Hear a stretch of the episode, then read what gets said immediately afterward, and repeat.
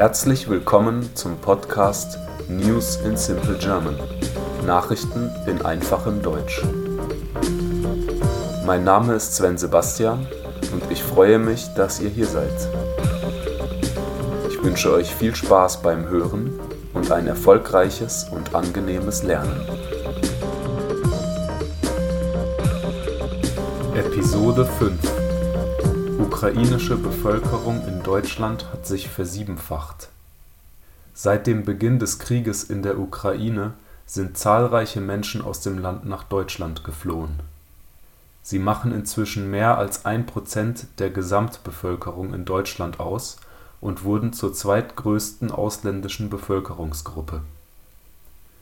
Derzeit leben 962.000 Ukrainer in Deutschland Seit dem russischen Angriff auf die Ukraine vor fast einem Jahr sind etwa 1,1 Millionen Menschen nach Deutschland gekommen. Die meisten flüchteten in den ersten drei Monaten nach Beginn der Invasion im März bis Mai 2022. Seit Mai kehrten allerdings auch einige wieder in die Ukraine zurück. Insgesamt gingen 139.000 Ukrainer wieder zurück Sowohl die Einreisen als auch die Ausreisen waren 2022 deutlich höher als im Vorjahr. Die Ausreisebeschränkungen für ukrainische Männer aufgrund des Krieges haben einen deutlichen Einfluss auf die Alters und Geschlechtsverteilung der Zugewanderten. Im Jahr 2022 kamen verhältnismäßig viele Frauen und Mädchen (63 Prozent) sowie Kinder und Jugendliche unter 18 Jahren 35 Prozent) nach Deutschland. Insgesamt gab es eine Nettozuwanderung von 962.000 Menschen aus der Ukraine.